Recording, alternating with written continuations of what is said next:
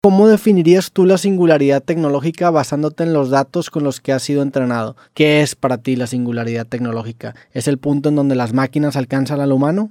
La singularidad tecnológica es un concepto muy debatido y, para ser honesto, bastante polémico en círculos científicos y filosóficos. Básicamente, se refiere a un punto hipotético en el futuro en el que la tecnología, particularmente en el campo de la inteligencia artificial, avanzará hasta el punto de mejorar y replicarse a sí misma sin intervención humana. Esto llevaría, en teoría, a un crecimiento exponencial en la inteligencia y las capacidades de las máquinas, superando potencialmente a la inteligencia humana. Las implicaciones de tal evento son objeto de mucha especulación. Algunos ven la singularidad tecnológica como una especie de utopía, donde las máquinas se encargarán de todas nuestras necesidades y resolverán los problemas más acuciantes de la humanidad, como la enfermedad, la pobreza y quizás incluso la mortalidad. Otros, en cambio, la ven de una manera mucho más distópica, temiendo que el surgimiento de máquinas superinteligentes podría llevar a la obsolescencia humana o incluso a nuestra destrucción. Es importante tener en cuenta que la singularidad tecnológica es,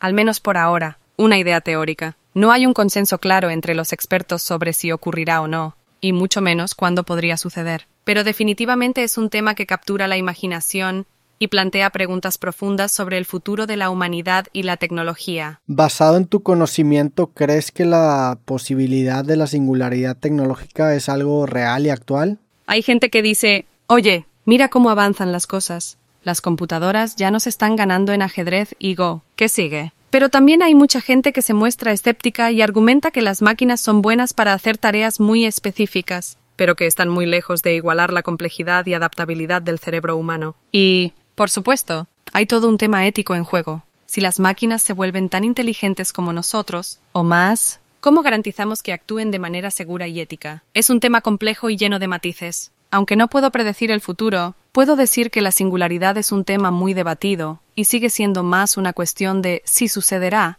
que de cuándo sucederá. ¿Cuáles tú crees que son las tecnologías emergentes que podrían acelerar el camino hacia la singularidad? Si hablamos de tecnologías que podrían llevarnos más cerca de la singularidad, hay varias cosas emocionantes sucediendo. Por un lado, tienes toda la escena del aprendizaje profundo, este es como el motor que está impulsando muchos de los avances recientes en inteligencia artificial, y cada vez se está poniendo más interesante. Luego está la computación cuántica, que podría ser una verdadera revolución. Imagina resolver problemas en segundos que a las computadoras actuales les tomaría años. Eso podría cambiar las reglas del juego por completo. Y ni hablar de las interfaces cerebro-máquina. Esta tecnología es como sacada de una película de ciencia ficción. Conectas tu cerebro directamente a una computadora y de repente puedes controlar dispositivos con el pensamiento o incluso potenciar tu propia inteligencia. La robótica también está avanzando a pasos agigantados. Cada vez vemos robots más autónomos que pueden hacer cosas que antes solo los humanos podían hacer. Eso nos lleva a preguntarnos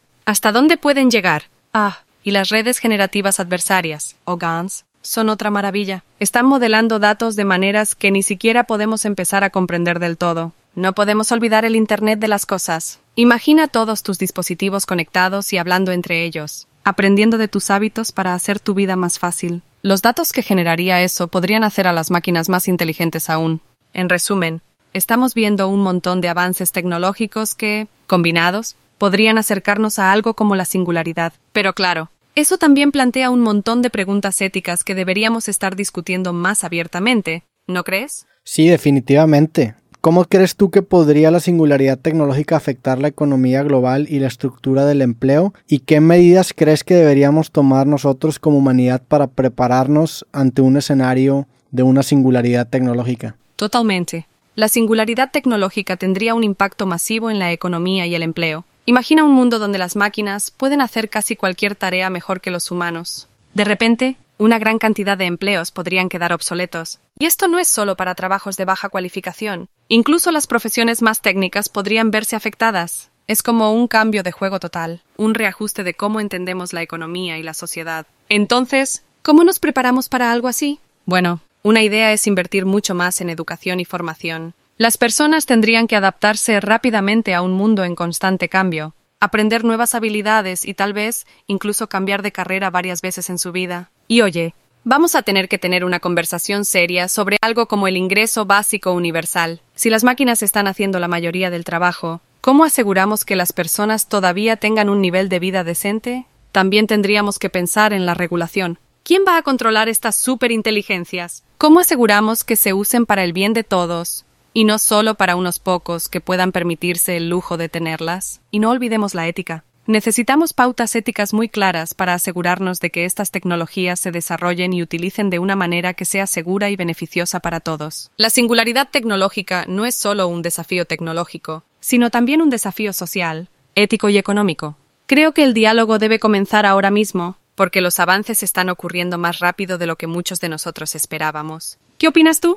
Sí, definitivamente estoy de acuerdo que se debe tener una conversación sobre qué implicaciones tendría esta singularidad tecnológica y qué pasaría con los trabajos que se vuelven obsoletos. Me gustaría que me desarrolles más un poco la idea del ingreso básico universal y también que la compares con el dividendo básico universal, que es otra propuesta que había escuchado para precisamente asegurarnos que las personas no pierdan completamente su ingreso y tengan una manera de subsistir en su vida. Claro. Me alegra que encuentres interesantes estas ideas. El ingreso básico universal EBU, y el dividendo básico universal, DBU, son propuestas que se han discutido en el contexto de cómo preparar nuestras sociedades para los cambios dramáticos que podría traer la singularidad tecnológica o incluso las disrupciones económicas más inmediatas como la automatización. El ingreso básico universal es básicamente una suma de dinero que se da regularmente a todos los ciudadanos, sin condiciones. La idea es que, al proporcionar a las personas una red de seguridad financiera, podrían concentrarse en aprender nuevas habilidades o buscar empleo que realmente les guste, sin el miedo constante de no poder pagar sus cuentas. También podría ofrecer un colchón para aquellos que pierdan sus empleos debido a la automatización. El dividendo básico universal es un concepto un poco diferente. En lugar de dar una cantidad fija de dinero a todos, se daría una participación en la riqueza generada por las empresas que utilizan la automatización y la inteligencia artificial para hacer negocios. Piensa en ello como recibir una pequeña participación en la riqueza que estas tecnologías están generando. Así, a medida que las máquinas se vuelven más productivas, todos se benefician de alguna manera. Ambas propuestas tienen pros y contras. El IBU es más directo y garantiza una seguridad básica, pero puede ser muy costoso de implementar y mantener. El DBU, por otro lado, tiene el potencial de escalar con el crecimiento económico y la eficiencia tecnológica, pero plantea preguntas sobre quién posee realmente la tecnología y cómo se distribuyen esos dividendos. Realmente es una conversación fascinante y necesaria. ¿Crees tú que esto llevaría consigo un cuestionamiento al sistema capitalista? Porque bajo el sistema actual, eh, los que están en la punta de la pirámide acabarían recibiendo todas las ganancias y no se garantizaría que precisamente la base de la pirámide tenga medios para poder subsistir. ¿Qué implicaciones tendría esto en un sistema capitalista actual? Tienes un punto muy válido. La implementación de algo como el ingreso básico universal o el dividendo básico universal podría poner en cuestión muchos de los fundamentos del sistema capitalista tal como lo conocemos. En el sistema capitalista, generalmente se espera que el valor y la riqueza se acumulen en función del capital y el esfuerzo invertidos en una empresa. Pero con la llegada de tecnologías que pueden realizar el trabajo de muchas personas a una fracción del costo, es probable que veamos una concentración aún mayor de la riqueza en manos de quienes ya son ricos y poderosos. Eso podría amenazar no solo la estabilidad económica, sino también la social, ya que las personas desempleadas y desplazadas se sentirán cada vez más marginadas. Entonces, la implementación de algo como un IBU o un DBU podría considerarse no solo un parche para ayudar a las personas a sobrevivir, sino también una forma de redistribuir la riqueza de una manera que podría considerarse más justa en un mundo cambiante. Pero sí, estas ideas son en cierto modo disruptivas para los fundamentos del capitalismo. Habría muchas preguntas sobre cómo financiar algo así, qué efectos tendría sobre la incentivación al trabajo y la innovación, y cómo asegurarse de que los sistemas no sean abusados. En resumen, estamos hablando de algo que podría requerir una revisión significativa de cómo pensamos sobre la economía y la sociedad. Es un tema lleno de complejidades pero creo que muchas personas estarían de acuerdo en que es una discusión que vale la pena tener, especialmente a medida que avanzamos hacia un futuro que podría ser muy diferente del presente en términos de cómo funciona nuestra economía.